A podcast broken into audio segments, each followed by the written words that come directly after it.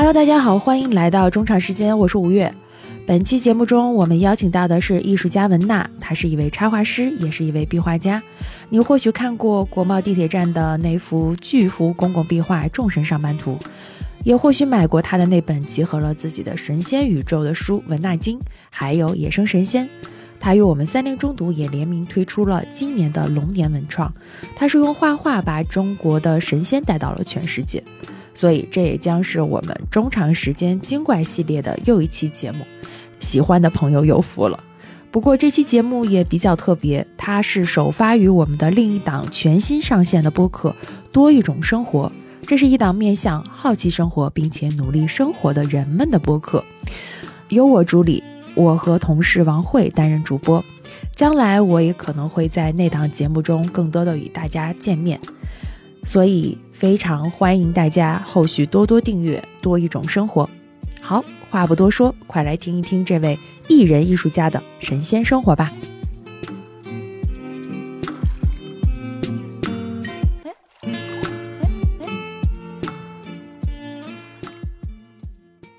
Hello，大家好，我是三联中读的内容编辑吴越。大家好，我是老朋友范范。对，然后我们这一期邀请到的嘉宾是我们的艺术家文娜老师啊，谢谢大家好。在这期节目开始之前，我们其实和文娜老师就聊了特别特别的多，然后砍了很多各种各样类型的话题。第一个问题其实就是想先跟文娜老师聊一聊，就是最近在忙什么？因为本来呢，我们这一期节目以为是要线上录制，然后没有想到最后真的把文娜老师抓到了北京来，正好回到北京。最近还在忙这些壁画还有雕塑之类的创作吗？对。最近正在泉州度过第四个年头，当时就是觉得我在泉州上了个大学，今年毕业季，就是正在努力的做了四年毕设，嗯，所以其实还是忙中之忙，就最近简直就是忙到机关枪开始扫射那种忙。嗯，但是我最主要的还是想把在晋江做的藏海错，就是集我大概之前十几年的神仙创作之大成，嗯，就是他从壁画、雕塑和故事以及空间的结构，然后做出一个新的、完全不一样的空间呈现。啊，对，我在做这期节目之前做了一些功课，然后我又看到关于您的一些，比如说采访资料啊什么的，基本都集中在二二年、二三年，好像就不是特别的多。能问一下您二三年主要在做什么样的？就跟。二二年是一样的，其实因为我也没有想到这个项目会呃拖了这么久，就是这个地方叫晋江吴岭古村落嘛，然后他们给了我一个当地的呃闽南风格的老厝，就是他们的老房子，所以我在里面就做了一个我新的神仙系统，是以他们闽南呃文化和侨乡文化为基础的，所以叫藏海厝，就是每一个侨民心中都藏着一片大海，我把他们侨民心中的各方方面面的生活传统。历史都变成了一个神仙，一个我新编的神仙的一个系统放在里面，所以大家以为我每年都很忙，会有新的东西。其实我自己也没有想到，我从二一年、二二年、二三、二四年就在做同一件事情，就是把藏海错这个故事讲清晰和把这些形象做出来，让大家能够看到。嗯，你能不能具体的跟我们介绍一下？就比如说里边有哪几个新的神仙啊？我觉得我可以现在大概讲三个我最近新编的故事，呃，一个是藏海错，藏海错呢，刚才我也讲了，就每一个移民心中都有一片隐藏着的海洋。其实藏海它不仅是这里面的神仙，其实每一个离开故乡的人，他都是一个藏海。这个海洋就是你儿时的记忆，然后在这个里面呢，有二十个神仙嘛，我就讲第一个神仙，他叫知海，就知海，它对标的就像妈祖，妈祖你们都知道是整个闽南地区保佑这片大海的神仙，嗯，但是知海它是创造这片大海的神仙。就是它不是整个的海，它是创造这片海的。就是支海，它把这个碾浪挑缕，它把浪花挑成一条条浪的丝线，然后它只绕阴阳万转千里。就是他在用手不停的编织这些水线，然后把它编织成一片波光粼粼的丝绸一般的大海。这片大海像丝绸一样丝滑平静，然后映照着太阳的光辉。它在日复一日的编织的时候，太阳和月亮在它的手指日复一日的升起和落下，就是他的手到。到底有多么的巨大？然后万转千里，就是可能稍微编织到他的手腕这么长的一段丝绸，它就像波光粼粼、无边无际的大海。然后在这片大海上所行驶的一万艘巨轮在上面交织出来的海上航路，就是这片丝绸上面的。丝绸之路，对，插播一个那个，我插播一下，因为有点职业病，泉州确实是咱们海上丝绸之路的起点。对对对，对这句话我还没有说，我想了台词了。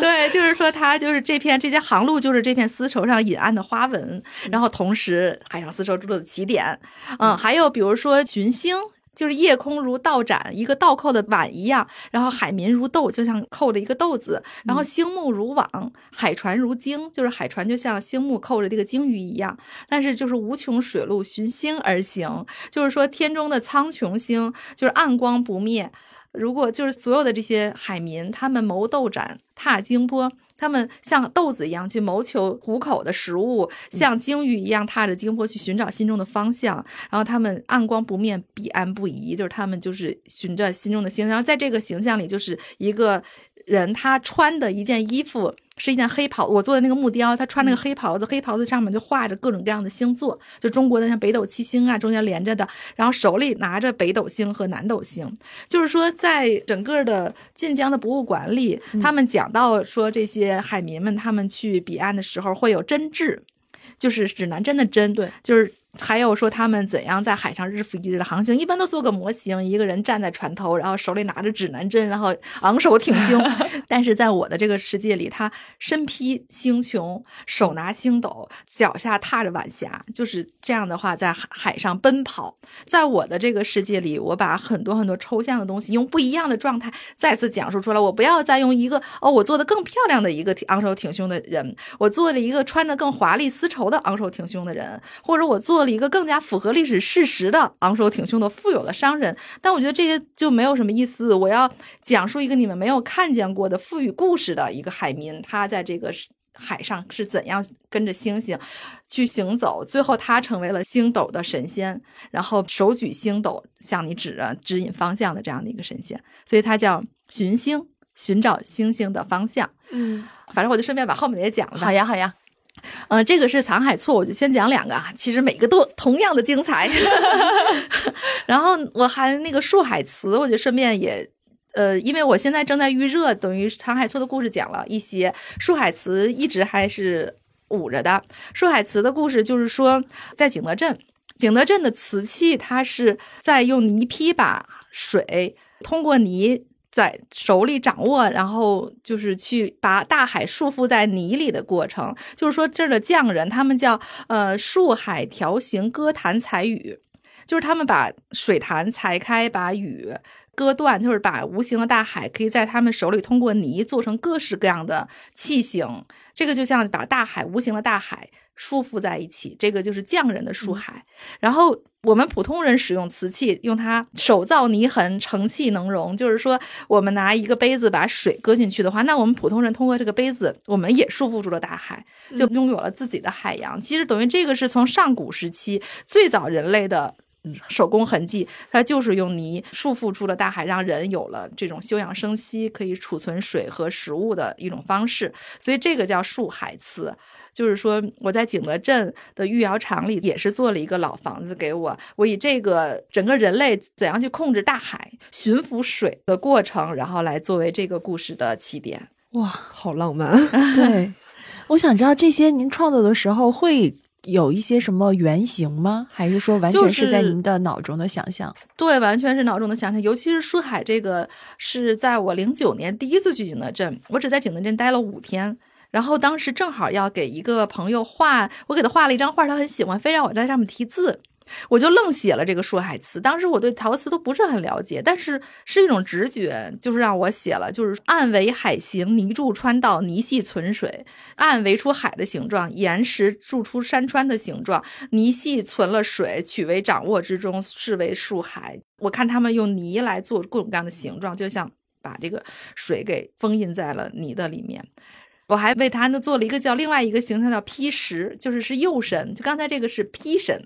这个是右神。右是什么呢？你们火烧对，釉其实它是石头，嗯它是把石头磨成粉，然后再用搁水里，然后喷均匀的喷到了泥的表面，再通过火烧把它烧化结晶，变成了液体，然后再次结晶，就变成了一件衣服。我就是说叫它叫披石，就是把山色的石头披在身上，山峦之色凝光炫碧，就是它把山峦的石头的颜色凝结成光滑的呃颜色，然后最后炫耀在这些器形的壁上，光滑的壁上，就是把石头披在身上。我看《文纳经》的时候，里边有很多就是那个名字让我觉得特别的有意思，比如说泽寿嗯啊，比如说束手，还有刚才像您提到的这个支海，嗯我觉得这些和我们可能传统中呃了解的那些神仙，就是还挺不一样的，神仙的名字都不一样。就是这些神仙的名字，您在起的时候，完全是一种直觉向的，就是我要给他编什么样的一个故事，然后我要给他起什么样的一个名字，他是这种感觉的吗？还是说，对，就是直觉向的，非常的、就是非常纯粹的直觉。就是像当时树海，我甚至先写出“树海”两个字，我再为树海来编这个故事。我现在做藏海错这个文字也是几易其稿，我已经开始认真的去做文案和文学上的东西。但是最早的时候，它的开始都是确实是直觉。比如我的公司，我的公司的名字叫福味福言，非常的乱七八糟，就是。但是如果文大经历其实也有这个形象。当时我就是想，我画了一个小人儿在一个大人的上面，我当时想给这个人起名叫福言，我也不知道，我就先写完福言，我再想他的故事嘛。结果我写错了，写成了撇儿，那我就只好再找一个字，我就随便写了个福位。然后福言我又舍不得用，我就舍不得扔，我就写在了下面。结果它反而变成了一个一上一下的结合的一个形象。然后呢，我就开始编这个故事，什么是福位，什么是福言，我就说福位其上，定身志向，就是它来决定我身体的方向。然后我貌如赤瞳，心若赤子，就是像一个孩子一样，他随心所欲，肆无忌惮。百无禁忌，然后随心而行。他想干什么干什么，他一切都凭直觉、凭野性去做这件事情。然后福言其下，定心志向，好像是，就是说他在下面。成人之态不惑而言，就是他像一个大人，他来决定怎么做，他是智囊，他是方法，他是技术。就是说，上面的人通过野心决定方向，下面的人通过技术来决定怎么做。所以呢，其实我觉得我的公司就是需要这两个上下之结合，无往而不得嘛。然后最后突然有一天，我要给自己的公司起名字，我想了半天想不出来，什么蛤蟆坑、大象骨，想了呀，乱七八糟的。后来就说，我干脆翻翻文大经吧，翻翻我自己的。我一发现，哎，这个很合适。然后决定这个很合适之后，我们就说就用这个。然后当时我有一个朋友，他就当场就开始搜，他就说搜搜有没有重名的嘛。结果一搜，福位，它是易经里的一个词。就我根本就不知道，福位就是说它是一个气场里的那个点，就是说一个地球里面山山势是这个地球整个这个地域的福位，在山峦里最后盖的那个房子是这个山里的福位，在这个房子里这个门是福位，而在任何一个气场里，人是任何一个气场里的福位，它就是这个气场里最关键的那个气眼所在的那个点，它就完全像是我这个福位的那个内容的指向。然后福言呢，他正好查到一句话叫“草蛇灰线，福言千里”，是吧？这我就不用解释了。嗯，他完全就是福言他在底下做的那种各种各样的事情，其实暗中一切掌握一切的那个状态，然后运筹帷幄，决胜千里之外。所以就是这些都是我我编的时候根本没想这么多，但是我他就是现在完全可以确定，这就是一个通感天赋的大家哦。哎，还没有没有没有，就是因为是这就是顺着思维做出来的东西，然后突然间发现这个看着这两个字，然后去想后续延绵的故事，这件事本身就很，就怎么说呢，也有点玄学的意味。哎，这个就是一个很妙的东西，它是不太能够完全用语言或者说经验去总结出来的。嗯我觉得这就是真的就是灵感，对，这是我觉得我对中文是很有感觉的，就我对于中文的文字是很有感觉的，而且本身可能中文文字它就是象形文字。对嗯我付出的代价就是英语一塌糊涂，就是什么都听不懂，然后就是英语，我出国这么多年，就是英语毫无进步。反正不影响咱们走向世界。我看采访里面之前还总会提到，呃，一段就是一零年的时候，您去那个景德镇嘛，然后就在那个墙上画了那个树海的故事。对，画那一段。然后我我不知道，像现在已经过了十几年了，因为我们刚才提到了就直觉的这个事情，我不知道是如果您现在再回想当时的话，那个可能是一个是不是您人生中的一个很重要的一个时间节点，就是您再回头看的时候，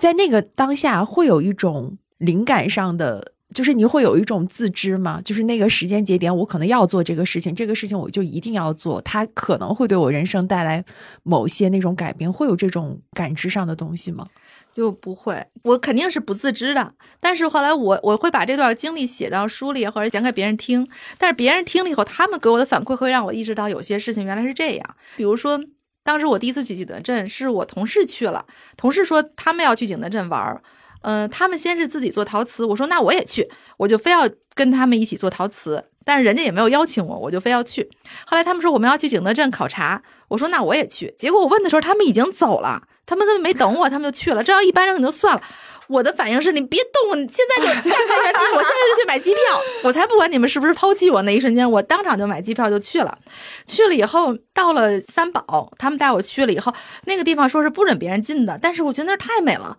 我就非要扒进去看看。然后碰到了李老师，李老师我根本不知道他是谁，他就问我你要来喝茶吗？好好好好，我就是也不知道他是谁。然后当时我说我画画的，他说你能往哪画？我说往你墙上画。就是我的意思是。我认为这些事情是是我并没有去设计去虚谋的，对。但是他们会说，如果说我们我们不会干这件事，如果人家走了，我们就不去了，还会不高兴。如果碰着陌生的人不让进，我们就不进了，我们也会就哼。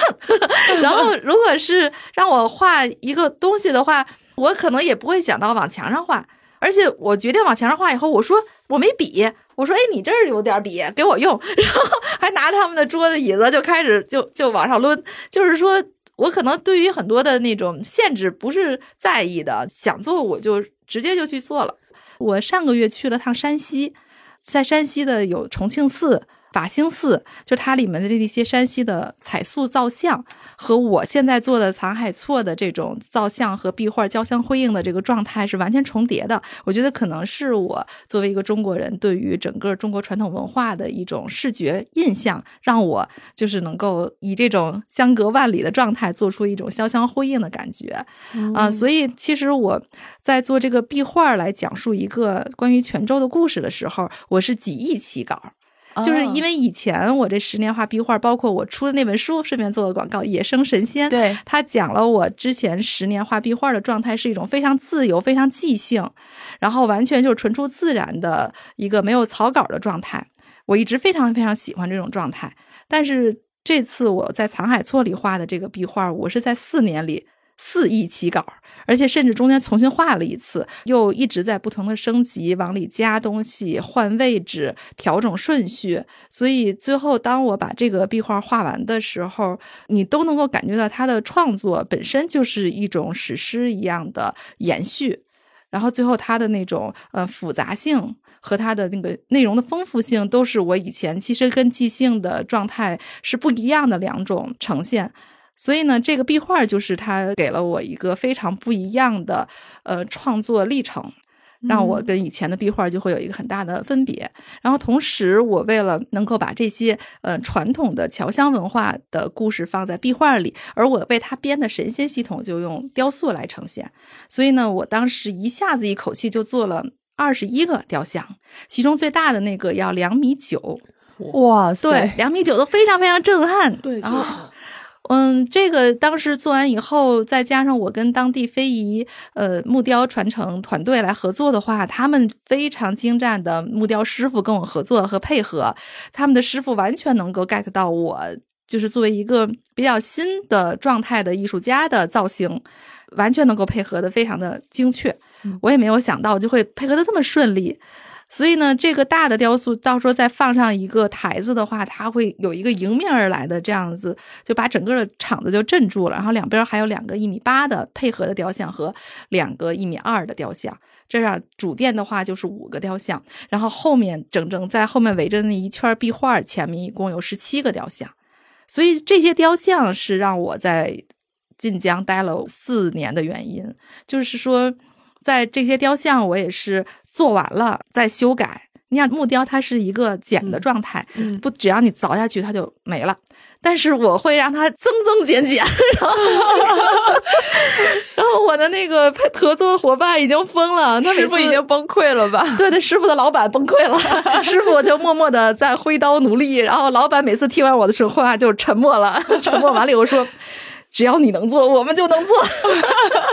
我今年是信誓旦旦跟我所有的朋友说，我今年十一一定能在第四个十一一定能够完成开幕。然后到了十一那一天，我就没有再理任何人这件事情。但是确实有不少人问我，然后我跟他们说呢，呃，现在你们也不要再问我任何一个时间节点了。我说，你们知道什么叫佛诞日吗？就是说，在在闽南这个宗教盛行，然后满世界神仙的地方，就是村村都有自己的佛诞日，都有自己的佛。然后这个佛诞日就是这个全村的节日，这每个村的佛诞日都不一样。我说我的佛诞日总不可能是十一吧？那也不能是五一吧？不能是一个旅游黄金周啊！原来我都是为了这些时间做的时间节点，但现在我觉得这四年没有做完，是因为老天要告诉我，你的神仙该什么时候诞生，它就应该什么时候诞生，它不应该被你定义在某一天某一日的一个 deadline 上。所以现在我就是我的甲方已经对我放弃，就是 已经放弃了。我就我就是这么跟他说的。我跟甲方说，他的佛诞日那一天就是他完成的那一天。但是佛诞日具体哪一天你说了算，是不是？他佛说了算，佛说了算。这段应该。背下来，回头反馈给我们的。对，一个真正就是我一直说我要做的这个东西，它不是为了旅游，也不是为了挣钱，它真的是为了我为这个世界上去送给这个世界一个礼物，或者送给我自己一个礼物。因为刚才也一直在聊星座，我是射手嘛，我觉得射手一个对自由最大的追求就是你做的一切都是为了自己。嗯嗯，当然就是。一个善良的自己，就是我觉得我我不是为了工作，我也不是为了甲方，就更不用提了。然后我也不是为了挣钱，我也不是为了让自己在这个世界上更自由。我其实就是想做出这个东西来，它可能让我禁锢在这个地方，反而待了四年。但是这种我想停下来，就是做，就是做，就是修改，就是做，不做完就不停的这种自由。我觉得是最珍贵的，就是他是我觉得我能够躺平是一种自由，但是能够永远坚持不懈的工作，为了自己的作品而工作，这个是我现在最爱的一个自由。哎呀，我觉得文娜老师说这一段话的时候，眼睛里是有光的。我 就是想起来，我应该是夏天的时候，去年夏天的时候是看那个红砖博物馆，他们做了那个海蒂布赫的那个展览，然后他有一个关于艺术家的一个小短片儿。它大概也是这样的一个意思，就是说艺术就是应该是自然而然发生的。嗯嗯，我是联想到了这个。为什么我能够这么自由的生活？除了我自己不管不顾，因为我没有什么后顾之忧，我也不去想其他的事情。但是我也有很多的神仙小伙伴，就这些小伙伴真的给了我极大的支持和极大的后盾。像我现在在晋江合作的这个木雕非遗传承这个团队的老板，他在晋江就是几乎已经卸掉了我所有的创作成本和生活成本。为什么我在北京有自己的家，也有自己的工作室，但是我的房租就是工作室是租的嘛？我就是在北京空着一年又一年，我一点都不在乎，因为我在那边也没有什么成本。就是他把他的工作室，他把他的家让给我，我在那儿的生活和社交也是他带着我去融入他们的圈子。我在那儿朋友来探班来十个，他管十个；来五个，他管五个。然后我的团队四个人就在他的羽翼庇护下，在那里快乐自然的在村里生活四年。而且我在那儿不停的修改我的东西。我的甲方说没有呆烂，我的乙方也没有呆烂。我的乙方，就是 对，就是他是我的乙方，但是他就陪我一起玩，他就特别的，我觉得我们应该是彼此互相欣赏的吧。如果中间我有事情，我要去景德镇，我要去长沙，我要去深圳，甚至我要去山西，我随时放下工作我就走，他会陪我。一起走，就我们的团队会大家一起去玩，然后回来以后我们再一起工作。他不会给我任何的，就是工作和时间压力。如果我说这个东西我改到第五次，我对他提出第六次的要求修改，我也不会有压力，因为他不会给我任何的压力的可能。所以我是没有任何负担的在创作。这个对哇，神仙甲方和乙方，确实 真的神仙甲方和乙方，对，今天这个概念非常好。对，我我觉得可遇不可求。嗯，我觉得就是这个世界对我非常友好。对，尤其对于做内容的人来说，你能够无拘无束的自由的创作，我觉得是一个特别特别棒的事儿。对，然后我同时还有自己的神仙小伙伴们，是不是这种特别自由和流动的生活状态，能够让文娜你在创作上会更有灵感、更自由？对，我觉得你说的这个流动就特别好，就是这种流动，它不是空间的流动，也不是时间的流动，它就是一种思维上和你生活精神状态的流动。我就算每天只在这里工作，就这四年的沉寂。其实这四年我并没有做什么太多的发布的一些新的作品，虽然也有，呃，但是在这个过程中，其实我除了藏海错，我还有另外的几个不同的项目，还有一叫树海词，就是对他们这些项目都在同时合作。然后我呢，现在的思维可能是一个呃不谦虚的说，是我的。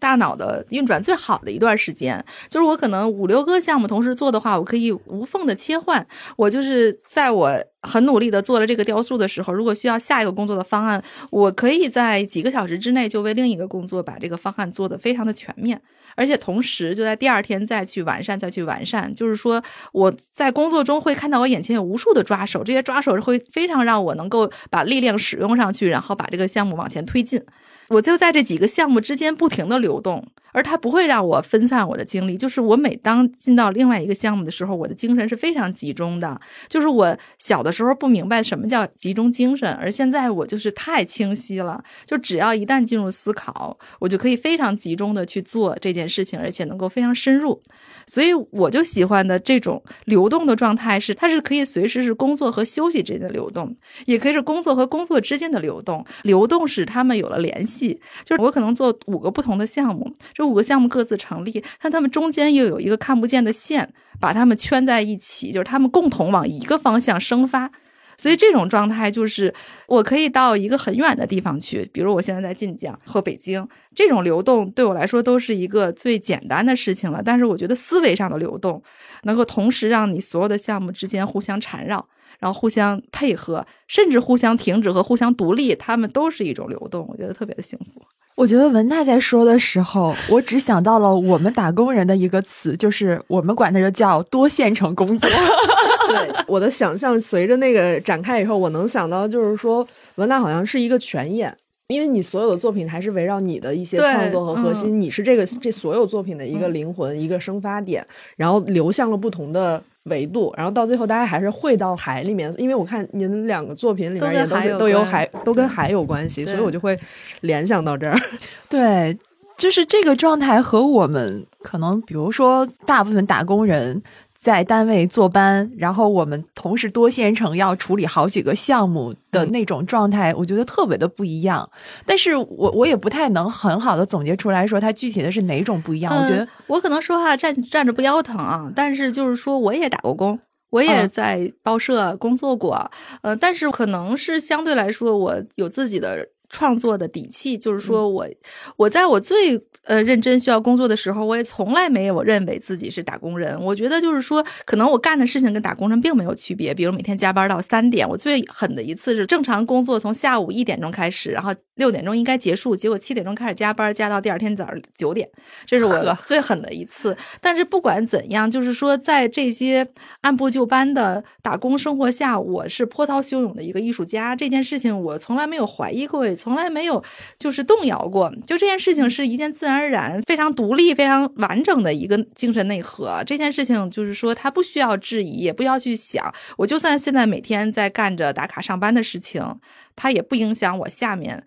我心里想的所有的事情，也许我忙的根本没有时间做自己的东西，但是我思维你不可能占据我所有的思维吧？就算我躺着在床上，我的脑子里在沸腾，你依然是在创作。我能理解文娜说的，但是我特别想问，就是你的这种旺盛的生命力是来自于哪儿啊？唉，火锅，吃，玩，朋友，都朋友。对，真的就是朋友。我是就是刚才聊的艺人，我就是超级无敌大艺人。因为以前其实只是内向和外向嘛。我在想，为什么用艺代替外向呢？就是大家对于能量摄取这件事情有了新的想法。我对于能量摄取就是要跟人说话。一旦我沮丧了，我痛苦了，我就是要去找人多的地方。而且我有的时候那个时候一旦心里难受，我就会给自己排一天排五个人跟我聊，第二天再排八个。就是如果你没有时间的话，我今天。有一个人爽我约了，我就再排两个，就是我要不停的把这件事情说出去，说出去。然后有的时候来不及了，我就会找三个人一起同时听我说。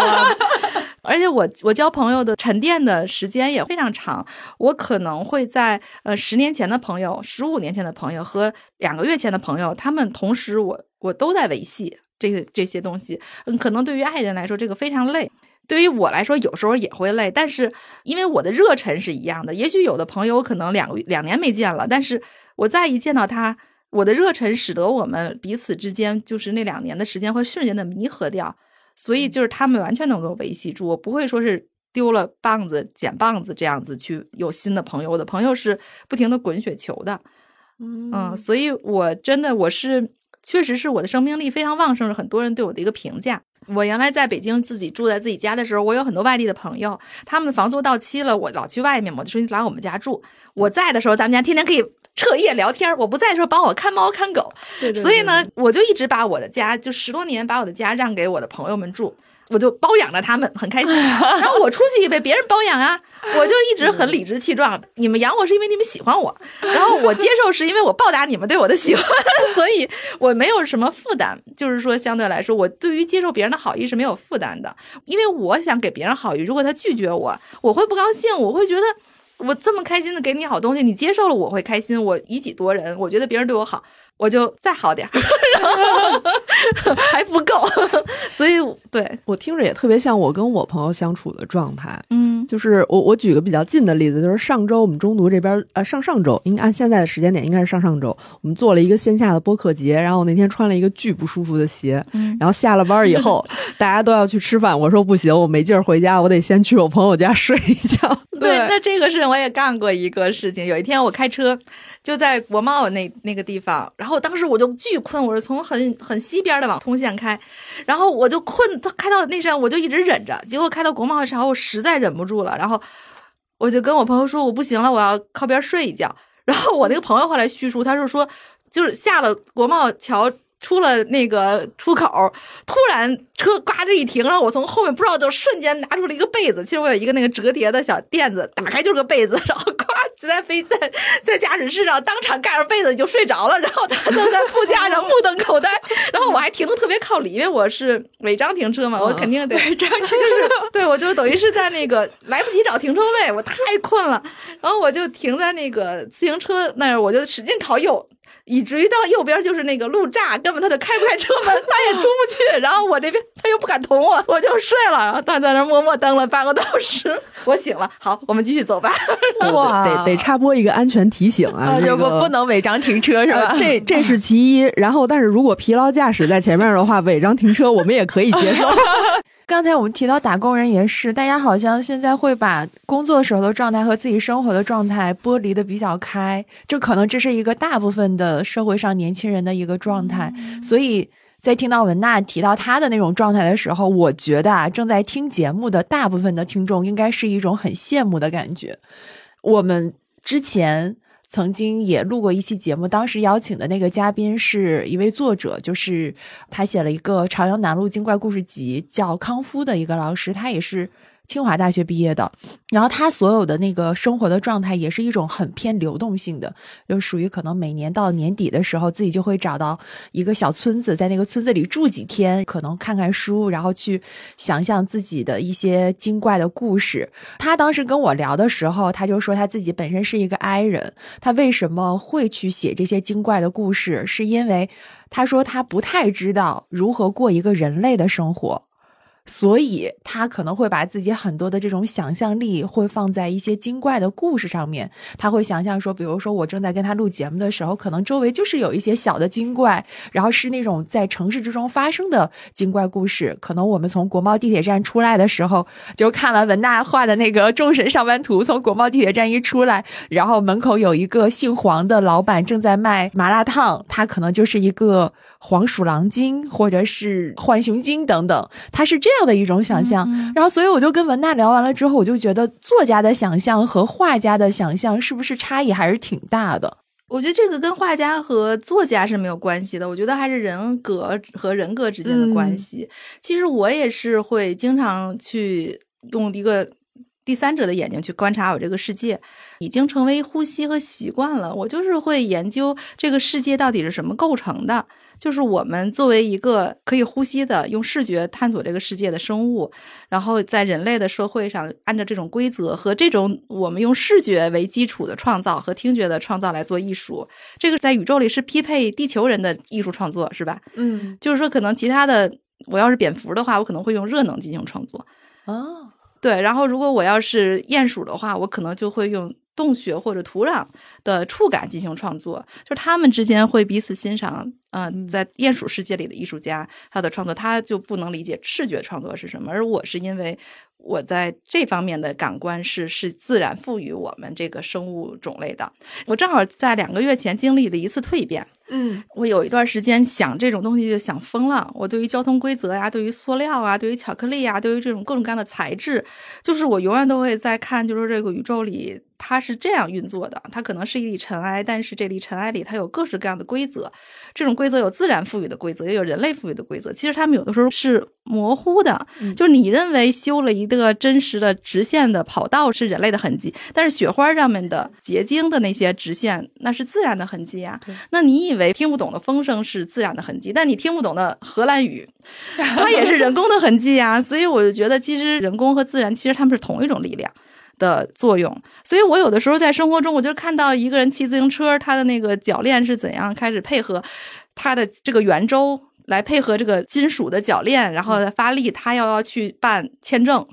就是这些科学和自然和人类的之间的那个生物之间的东西，我会就是总插在一起去想，然后我会想象，就是如果。我不是一个地球的人的话，那我只是一个在是就是外星人在看这个世界。那如果我到火星上去去看火星一个我完全不理解的族群，那他们的害羞的事情、他们恐惧的事情、他们珍惜的事情，对我来说可能并没有什么意义。那我觉得同时的话，那我对这个世界上也没有什么太过执着的东西。其实我们大家也就是在这个世界体验这一段时间的。然后呢，这种想法其实很快乐，会让我很放松的去面对这个世界，而且更加自由。自在漫无边际的去做创作，啊！但是 有一段时间，我就发现我脑子就要炸了。就是那个时间，就是当我特别快乐的去做七八个项目，我就看到一个东西弹到墙上往回弹，我就开始想这个墙面，然后我就想这个墙面和空间之间，你就是不停的，比如说一点点微观下去，微观下去，有一些张力，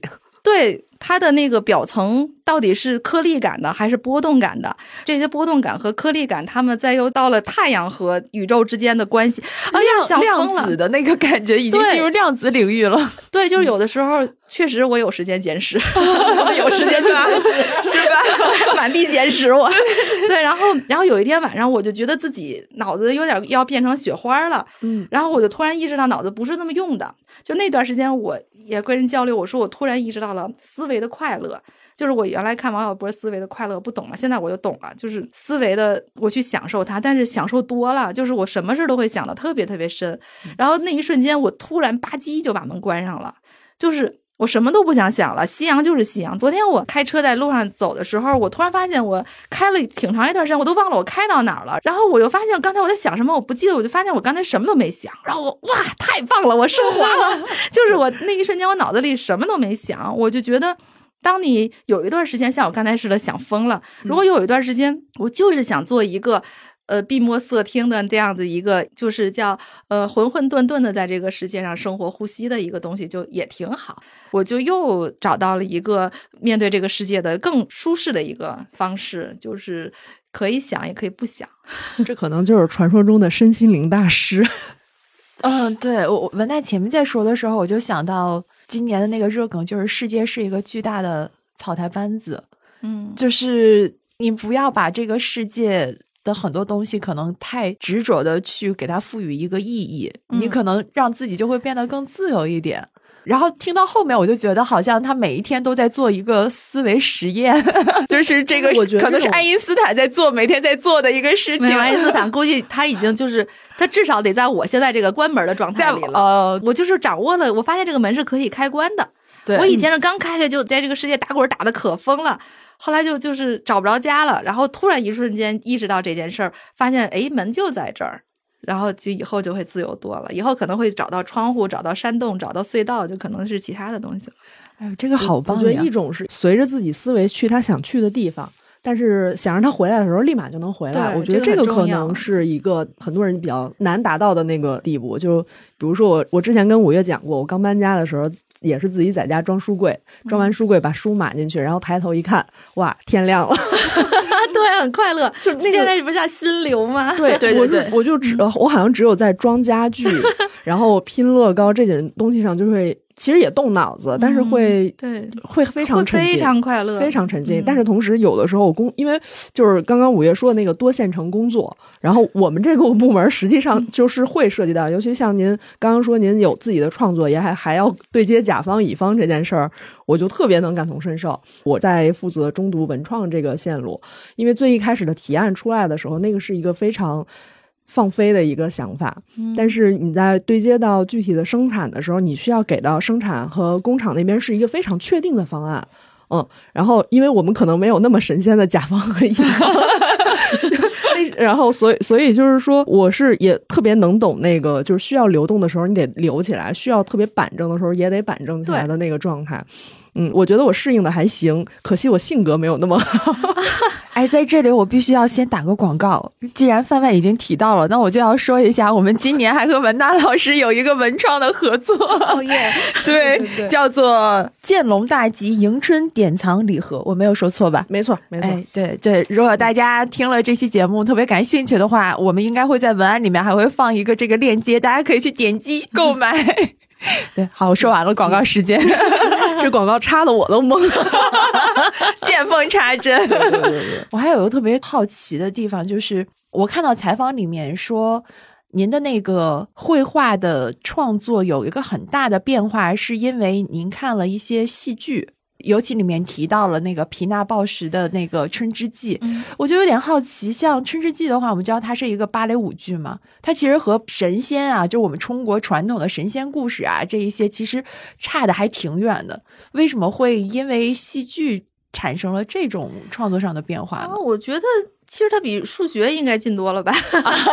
对，就是说，我觉得它都是艺术上的东西。虽然我是认为，我即使是在数学上，我都能够找到灵感去做我的创作的。呃，《春之祭》跟它简直就是完全是同科同门的东西了。嗯、因为他们的那种节奏啊，都是一种视觉上的，嗯、不管是节奏啊，还是铺张的视觉，还是那种紧缩的那些肌肉的反应，他们都是人类的一些机体的展示嘛。所以这种人体的张力就会最后成了我最后是以画人物，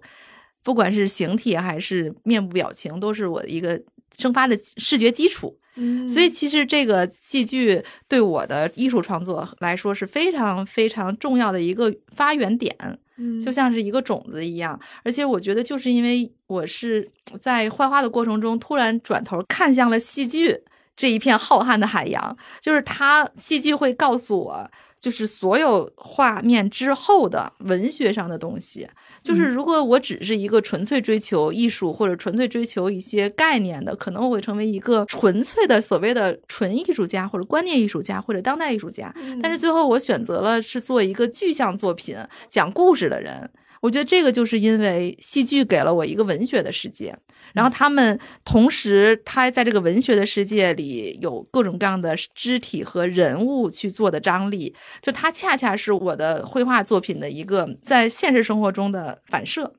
就他们是互相映射的，所以我觉得我一直在做的这个壁画，它就是一个墙上的戏剧，然后我去做的雕塑，它就是一个空间中无声的戏剧，而我一直我的梦想还是想做一个戏剧家。哦，对，然后这个戏剧家，呃，说句就是那种又说一句很装的高大上的，就是我的人生就是一场戏剧。我觉得我人生真的戏剧感太强了，就是我身边所有的事情，有跟别人讲，人说编都懒得编你这么恶俗的剧本，就是不说了。但是在我的职业规划里，我是希望我现在从壁画开始平面的，然后到了雕塑，到了空间，然后我希望能够将来能够做动画。往动画再往前走的话，做多媒体，就是让它成为一个线上传播的故事。而它最终的我的艺术诉求，我希望我能够去做戏剧，就是这个可能是我认为，我觉得戏剧是不是最高级的，但它是最综合的呈现，有音律、肢体、文本、对装置，它比动画片还要就是更丰富。其实这些嗯每我我做的每一步，其实好像都是在为我的戏剧世界去寻找材料，然后去寻找台阶，然后最后能够让我到戏剧的殿堂，我懂了，世界的发源地是莎士比亚。世界的尽头是 尽头是莎士比亚。那如果要是做戏剧的话，你会想要做哪种类型的选题啊？呃，应该是做魔幻的，就是我会做新的故事，就是哈利波特那种故事新编。我认为这个世界上就是故事新编，没有真正的原创，所有的东西都是故事新编。所以我觉得我做的这些形象啊，这些故事文大经里的这些东西，它都是大家都看到过，然后大家也都触及过，但是就是没有人把它就是调整塑形，把它捏造成一个有开头、高潮、结尾的一个故事。然后这个故事就是我所有创作的核心和原点。哎，那您会把您生活中的一些朋友啊，或者事儿啊，就是放到您的壁画或者是雕塑的什么创作里边吗？会吗？没考虑过这个问题。好像区别还是挺多的。嗯、以前别人会问我说：“你平时会不会总是在惦记自己的作品？”嗯、以前的十年是并不是，就是我创作的时候就是创作，画画的时候就画，不画的时候吃喝玩乐什么都不想。嗯然后现在就进入了另一个十年，我确实是永远都在想我的作品。呃，任何一件事情，我就突然会来到灵感，就说，哎，这个东西可以把我这个地方补上，那个地方可以把我这个地方连上。但是我好像没有把谁画，我甚至连我最爱的小狗狗，我都没有给它画到过墙上。肯定多多少少有过，但是非常非常的少。那其实就还是把创作和生活分的蛮开的，是吧？稍微因为我做的是神仙嘛，我也不想画具体谁是神仙，谁是这个神，谁是那个神，因为我觉得我周围的朋友，我希望他是全能的，我不想确定你就是一个管什么的神仙。然后就算你是管万事如意神，那也不行，你还得管那个吃喝玩乐神。好累呀、我已经感受到压力了。这个神当的也不太容易。对，所以我不想就像纹身一样，就是说我。特别喜欢纹身，但是我自己绝对不会纹身，是因为我觉得一旦纹身了，我这个图案它就固定了。但只有我的皮肤是空白的，它将来有可能是任何状态。哎，那在您的那个神仙宇宙里边，它有没有一个具体的什么分类呀？比如说，我看您的那个里边其实也有画一些精怪，比如说狐狸啊，比如说山神啊，然后同时还有各种各样您的那个创作的神仙，他们有分类吗？他们是在这个宇宙里边是什么样的一个生活的场景？就我有点不太能想象的出来，你有这个想象吗？他们慢慢的会在我的文纳宇宙里，就是越来越有具体的形象、具体的故事、具体的情节。我前几年老说我的东西就是点，然后都是一个故事一个故事，基本上就是人物小传或者人物的一个概概念，并没有故事人和人之间的那些故事的情节。那现在我不是我要做动画吗？我要做什么的？就是说我也已经开始编故事，在这个故事里，他们应该慢慢的能够找到自己的系统。其实包括刚才我跟你们说过，我那个编剧的朋友，嗯他一直是最早告诉我文学性对于我创作的重要，他可能看出我的作品跟文学性的一种相通、互相需要的关系。嗯嗯，所以在这个情况下，就是说，他就是说，你的神仙系统，它不能只是说说，你真的要有这么一个系统，这个系统贯穿你的作品上下首尾。嗯，但我说，我说，第一是我现在脑子没听懂，有听没有懂；第二是 第一听不懂，第二呢没空，就是说。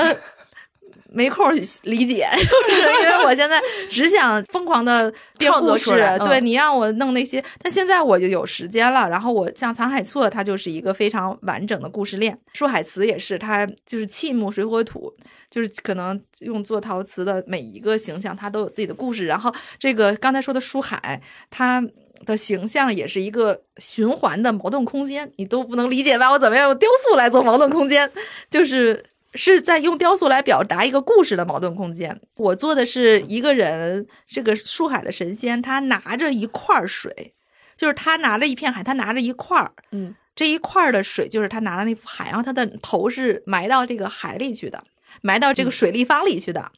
所以这个神像是没有脸的，他的形象就是一块巨大的水立方，后面有一只手托着他，但是他在这个房间里，就是这个神殿是在一个浮雕的海洋的神殿里，然后这个神像后面挂着一个面具，这个空间就是他看的那个空间里，但是他就在这个空间里面，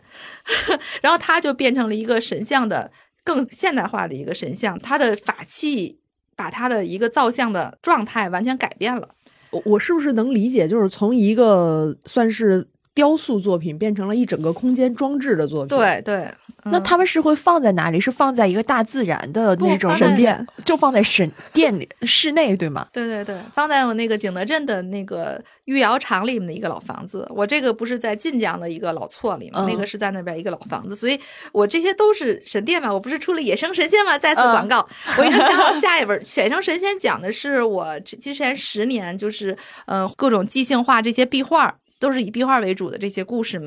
然后下一个肯定就是我要系统的讲述藏海错是什么样，嗯，树海词是什么样，还有其他的一些空间，叫野生神殿，我已经想好了。我我觉得这这也比较符合文娜一贯的这个创作的怎么说流程。我我感觉这也是有一个类似那种大自然的呼应，就是像比如说我们。按博物的那个讲法来说，那肯定水、生物这些所有的东西都有了之后，然后博物学的发展是人类要给大自然命名的一个过程。哦所以啊、这是一个自然的过程其实是一种非。常野蛮生长的一个神仙的状态，然后我再慢慢给它分类。而且现在我还有一个又多了一个分类，就是说我现在因为有一些命题作文嘛，我碰到了不同的甲方，像有的甲方就是说，呃，他们老说你做《山海经》，我说不不不，我从来没我的东西跟《山海经》没有关系，但是它一定是跟《山海经》是一个系统的中华文脉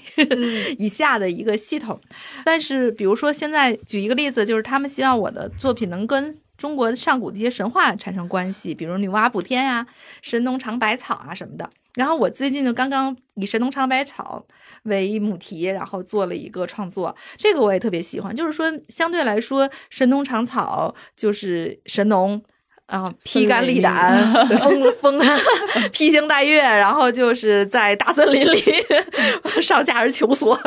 但是在我的那个画里，就神农就坐在那儿，然后身边所有的那些植物都成了小精灵，人参呀，或者是各种块茎啊，各种野草啊，然后就长成白起的毛栗子呀，什么藤啊，长得各种各样的那种小树精、小草精，然后在那排着队给孙东递样品，从自己脑门上，从自己脑门上吧唧弄个弄个小叶子，来你尝尝我，然后这边吧唧的屁股上就根须子，哎你尝尝我，然后这些植物有大的树，直接拿个那个自己的大叶子在后面排着，然后前面都是小的，旁边还有一些小动物，动物园里的那什么什么小狐狸，弄了一脸的那个拉了秧子，然后在那等 着就是就是 脑袋上还冒着蒲公英小狐狸，然后那个老虎就是举着自己门口的一个大树，天天在那儿蹭 蹭蹭痒痒的，你看看我这个是不是个宝贝？或者那个鸟，还不跟精卫有关系吗？然后精卫就从天上直接海上仙山，他精卫可能填海的时候，在一个岛上发现了一个植物，也给神农送来，然后等于他就从植物和动物，它们就都有了生命，然后有了魔幻的力量，然后同时还有这种山精、树精这些山怪、草怪，它们就是哎，我们家门口长了一个灵芝，我们家那个那嗯拉屎的地方 长了点儿什么，就是挨个排队。给着神农递样品，就这样的一个画面，就是说这个就是所谓的故事新编嘛，就大家更能理解的故事新编。因为反正在我看神农的故事里，可能就是主要是人和植物的对话，但是在我的这个故事里是人和各种神奇生命的对话，就是更具象，它就是直接只给了。当代故事就是神农在做直播的选品，对，那天我那那这个有点痛苦。昨天我那个跟我那个编辑的朋友，他说你这就属于叫什么展销会，对对对对对农副产品展销会。对对对，选品选一下就，是 像我们讲旧故事的时候，会有一个人类的主观视角在这儿，嗯然后你在做二次创作的时候，仿佛就调用了一个上帝的视角，就是主体和客体都有了生命力的那种感觉。哎，其实我还挺期待在文娜的神仙宇宙里面再发生一些爱恨纠葛的故事。我不知道这个会不会在你自己的设计里边，就是比如说神仙和人的这种关系，或者说神仙和神仙之间。会有这种爱情的故事吗？会有一些可能不是说更符合现代人的想象吧，就是是一个很大的一个系统里边，然后它可能点和点之间，他们有互相的那种更深刻的那种关联，会有可能吗？一定是有可能的，因为没有这些就没有办法做动画。人类的所有的故事的核心永远都是爱，不管是什么爱，嗯，不管是朋友之爱、男女之爱、亲情之爱，以及人与自然之爱、人间的大爱，就这一定是。但是我等于这是我不叫短板，而是我的一个空白，就是说我还在野蛮生长中，嗯我还没有拿这些线把它们再串串起来对，所以我现在不是有一些就是往动画嘛开始想嘛。嗯，就是有一些雏形了，因为毕竟现在手里的事情忙不完，我觉得有那个方向就可以，就是思维也要省着用，就是先不想。我觉得等我需要，比如说真的我藏海错、说海词这些东西做完了，然后我真的腾下心来，比如先做一个二十分钟的短片呀什么的，这个时候我可能在之前这些潜意识里的思维波动。他们就会再出来，然后告诉我，其实这两三年里，我早已知道这个故事是什么。我觉得他应该会再加上那个时候，我在努力的集中精神，再好好想想。所以现在他等于还没有，嗯，嗯，就是我的故事现在就还是孤岛，一个一个小的孤岛相，对来说是孤岛，已经慢慢的像动森一，样感觉。对对对对对 逐渐就会连上。嗯。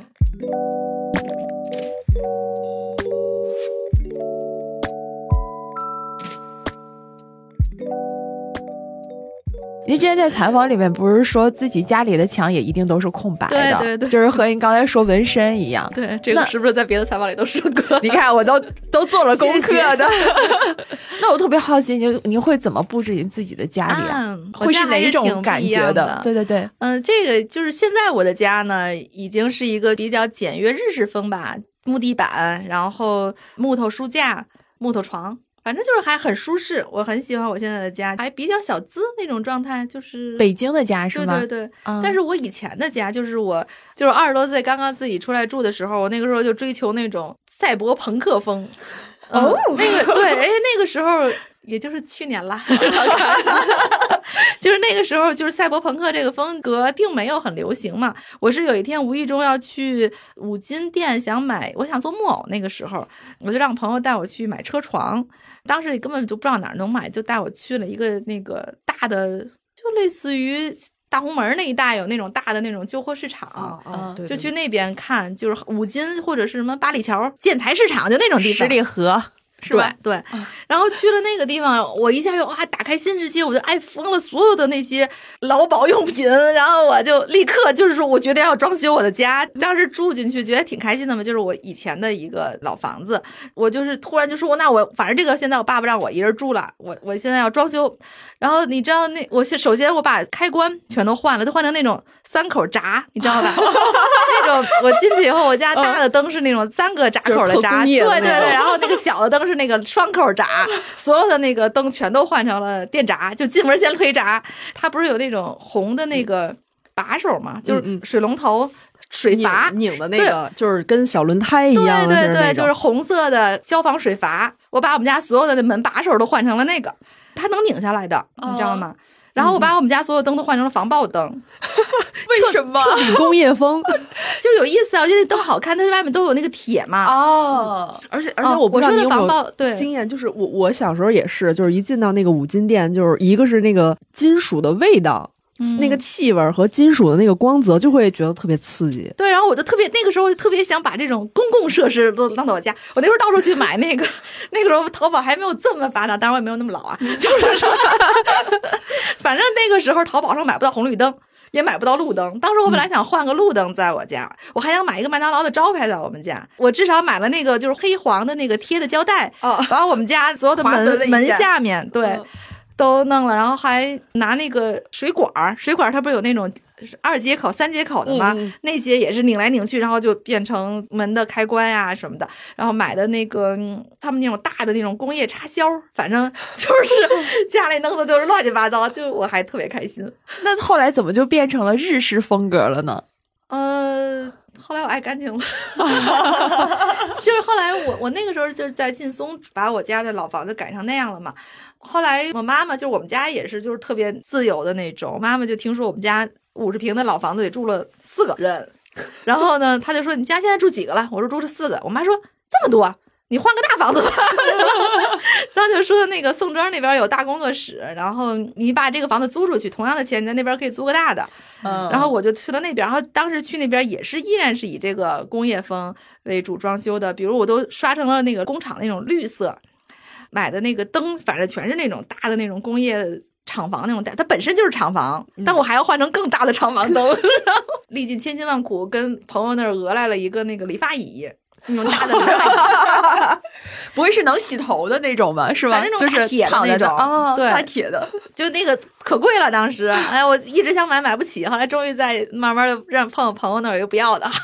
扛回来，努力扛回来。后来那个屋子就是弄得更多的人住嘛，虽然一百五十平了，但是大大家一起住，然后每个人都是艺术家，就都弄得乱七八糟的那种集体生活。哎呀，我我就到现在都在过集体生活那种，大家说，大家就说我作为爱人来说根本无法理解，就是。你特喜欢集体生活，对不对对对对，啊我也我小时候也没有说是空缺，我反正我就是想大家一住一起，等于我从呃我自己一个人住以后，不是当时有朋友来我家，就一直保持着集体的生活的状态，然后包括现在我的公司不是这四五个人在一起，虽然不是天天住一起，但是我们去哪儿。我都是能大家一起就大家一起，就是别人可能觉得，嗯、老板去这儿考察呀，去跟见个客户啊，让我全都每次去任何地方全都是大家一起，一大帮。一起，然后这个是我自己的公司，四个人就是一起，然后去日本什么的，去都不是为了玩，就是工作。但是呢，我就说那不行，我你们都得去，要么自己花钱，要么跟甲方说我们这四个，然 后就是也要一起去。神仙老板、神仙朋友，特别想跟文娜老师当朋友。那您那个自己家里也不会挂您自己的一些作品吗？壁画呀什么的？会。呃，现在我有一些作品就是堆在家里，反正就就搁在地上的装裱，因为参加有时候展览呀。虽然我没有，就是我我也这么多年也积攒了一些作品，就堆在家里，很少挂。就我用自己都有恶心啊，他 听见了会不开心的。还有别人用的。对我也没想到，我以前对自己的演唱品还是很期待的，后来就发现不行。后来我也不尝试。第一次发现之后，我后来我只要一想象，我就觉得我不要。然后，但是我做的还是挺开心的，但是只是我自己不用。我觉得文娜的那个家里的布置和我最开始的想象也还挺不一样的。没想到最开始是那种赛博风，但是你说后面是那种日式简约风格，我觉得好像还挺符合和那个神仙的那个感觉，好像还挺像的。那那万一回头就出了个钢铁神呢？也不是不行，是不是？因为那个时候家里就是太多东西了，卫生死角简直大过于就是我家由死角组成，各种死角组对，成没。有任何空旷的空间。嗯，对。然后现在我现在的家就基本上就是扫地机器人可以走可以走过去的那一种。啊，那已经很不容易了。但，现在就是等于扫地机器人就一马平川嘛。啊就是我现在很爱干净了，我以前真的是特别乱。咱们这期节目播出的时候，应该是快到新年了。嗯，嗯，这快到新年的时候，我觉得像各路神仙，基本就又会被大家提出来，嗯然后又会说一说新年仪式感的时候，比如说我前面做的广告，就是我们做了那个年礼嘛，嗯，吉对吧祥如意。对对对，吉祥如意，其实就是吉祥如意。嗯，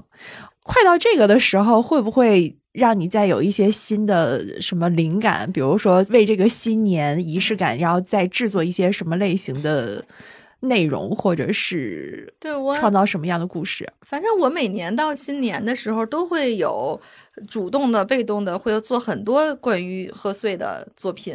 像我坚持到现在的，已经像这个门神套装，我已经做第七年了吧。嗯其实我就是自己做衍生品这件事情，自从我第一次入坑之后，我就发现，就像刚才范范说的，就是说，不管你做的多么精致的样品给他们看，最后发现还是一个坑加一个坑，就是它最后繁琐的、细碎的东西，你根本就想象不到，就会出现很多问题。所以我后来就是说，一个是在我的资本。积累没有到达那么大的程度上，我需要有那种将来真的就成了迪士尼了，他们愿意跟我做衍生品，我可以做，我自己再也不要做衍生品了。等于这个门神套装是我唯一坚持下来，就是说再累再苦，我也要把它做下来，现在已经成为就是可以跟三联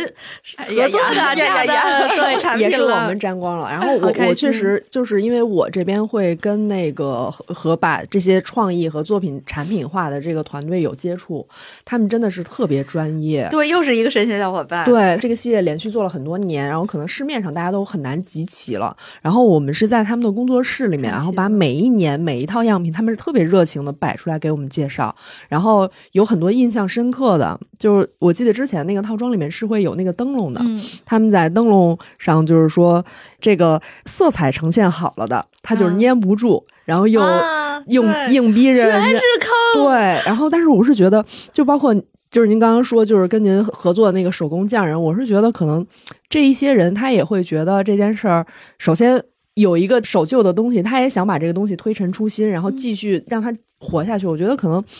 呃，从产品的角度也好，我从创作的角度上，都会有一点这种很公益精神的那种精神气儿在。所以我我去跟他们聊的时候，真的是大家都是聊起这个产品的时候，大家都非常非常的精神饱满。嗯，都特别开心。他们真的很好，等于我现在除了我刚才说自己的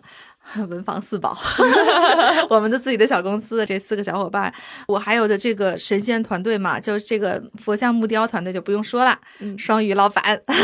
还有刚才说的这个跟我合作的这个产品设计的这个团队，也是、呃我们已经合作第五年了，应该是，就是他们每年就从刚开始很小规模，也没有什么渠道，但是就是平时说你不放弃，我们就帮你做。对然后就一直陪我做到现在，现在等于就是每年的压力就不是很大了嘛。还有有一个年画，每年我还要做一个年画，也是从嗯猪年一直做到现在了，也做了五六年了，五年了吧。这个时候呢，是我来介绍产品了。快快快快快！当然，这个主要的美术元素是文娜老师每年会做的这么一幅年画作品。然后这个有一幅门神，围绕神仙嘛，门神，然后包括咱们的那个春联儿。然后春联儿这一块儿这个东西，我们都选的是典藏版。当时在介绍这个理念的时候呢，就说龙在我们的意象里面是一个非常吉祥的一一个图腾一样的东西，所以就是说让它有一个见龙大吉。所以说龙纹是隐藏在这个窗帘的这个印花上的，所以这个实物特别漂亮。然后对应门神做了一套冰箱贴，那就是让他守冰箱门去了。我感觉 之前好像每年会有一个灯笼，然后今年是一个是工艺上的难点，然后再一个考虑到使用场景，这个灯笼今年没有做。对，因为灯笼你做一个吧，有的人就觉得一个我也不想要，这个就是让成本太高了，我们买不起。然后有的人就说你就给一个就行，我要俩。对我说那你就买俩，他说俩你得搁一个套装里啊，你搁我不能买两套对对联儿。所以要求太多了，我说你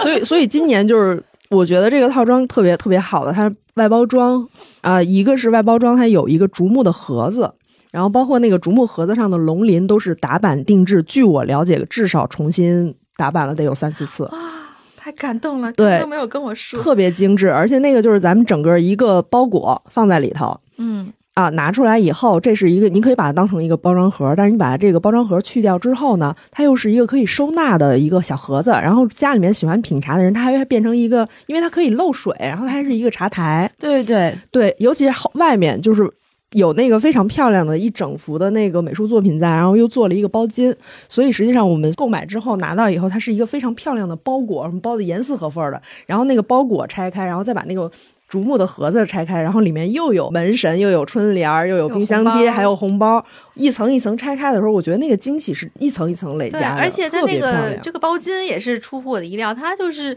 一摸你就觉得它质量特别好。是的，绝对不是说你就是随便找一个会做热转印的那种地方做的，而而且就是这个工艺难到什么地步呢？我们到最后都所有人手上只有一套样品，拿回来又寄回去嗯啊。到最后大家能看到的那个我们最后那个实拍图啊，都是五月老师自己买的产品，啊我们借过来。五月老师太感谢了，这些我都不知道。我好我好像是咱们单位第一个买的人。我是觉得新年的时候里边所有的这些东西是很实用的，就是你新年仪式感的时候，嗯你需要一些觉得很有意思的一些礼物送给朋友也好。有一些人，他们现在说不用红包了，用电子红包什么的。但是我之前两年也没怎么用红包，那红包也就剩在那儿。但是今年我的朋友结婚，哇，那个红包 全场最靓的仔，你知道吗？对对对对，反正是这样。因为我这边做东西，有的时候拿着我们自己拿不准的，会会给更多的同事去看。然后只有大多数的同事觉得这个东西还不错的时候，我才敢跟领导去汇报说，我觉得这个工艺特别好。嗯，所以我就是说，除了文大老师这一套，我们所有的原创文创都是特别用心去做的，然后生产的过程中也挺艰难的。对，然后都希望大家支持，也希望大家收到以后都有个好彩头，也都特别满意。那除了这种的话，你觉得新年仪式感还需要买什么东西吗？做什么东西吗？你会在做什么吗？我觉得可能也是我现在岁数大了，可以去吴林看藏海错，去福建啊，真的可以 city walk 一下，真的。年还真准备想去一趟，我也想去。泉，州我去的地方，对，叫它是在泉州下面的晋江，就是嗯晋江也是个市，它叫嗯县级市，嗯，泉州是地级市，地理小、嗯小科普，嗯 就是说大家，我跟别人老说我在泉州，然后人家来泉州，说我来找你啊，然后我说我在晋江，晋江 是哪儿？就相当于他们说。我到北京了，我说我在通州，或者 我在燕郊。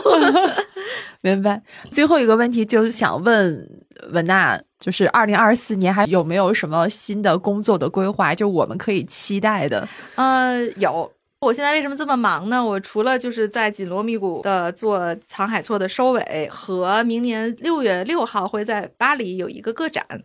嗯，对，然后这个个展呢，我也是为了这个展览的主题叫神话，这个也特别逗，就是他们那边给我的一个命题。那其实我就，但是我并没有拿以前的东西就是糊弄，我等于为了这个主题重新做了所有的作品，所以现在的时间就是一半用来做沧海错，一半用来做这个展览的作品。还有就是明年大概到六月份在法国做完这个展览，后半年就是要全力以赴做树海词。嗯嗯，然后做完这一年把这两个做完的话，其他那些小的先不说，嗯、就是看看能不能像动画方面 挺进。我其实还挺期待你后面的戏剧作品的。哦，这个、哦，因为我们两个都很爱看剧。对对，这个是我的怎么说呢？原来我认为动画也是我的十年小目标儿，然后戏剧是我的二十年大目标。嗯，但是我觉得很多东西就是不期而遇的，所以我当时也没有想到我会画壁画，更没有想到就是壁画会带我走向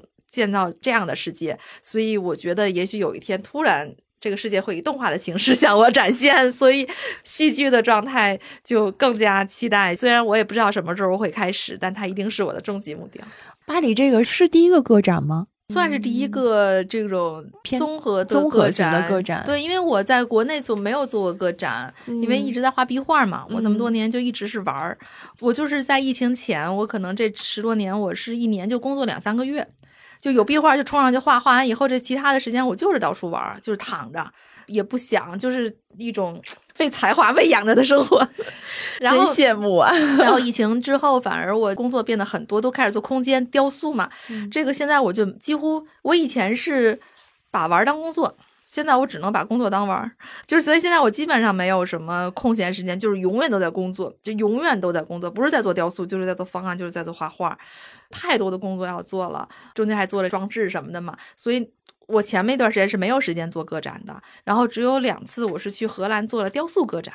因为荷兰那边也是在景德镇认识了他们的画廊的老板，所以他们给了我这个机会，就是给了我他们的空间，我就去那边待三个月，用陶瓷做雕塑，然后做个展。嗯，这次等于巴黎的这个是我第一次真正正式意义的个展，因为我终于开始工作了。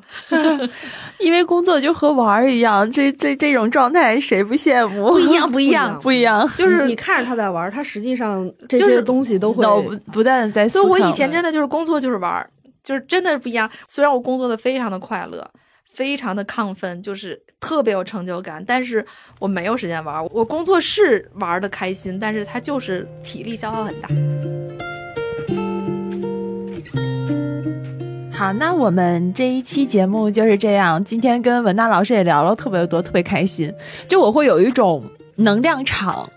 的那个感觉，就是你会不断的在这个聊天之中吸收到很多很多的那种能量。我坦白讲，我真的还挺羡慕文娜老师的，就是我我谁不羡慕呢？我很喜欢你身上那种特别旺盛的生命力，虽然这个可能很多人都这么形容过你啊，但是我真的能感觉到，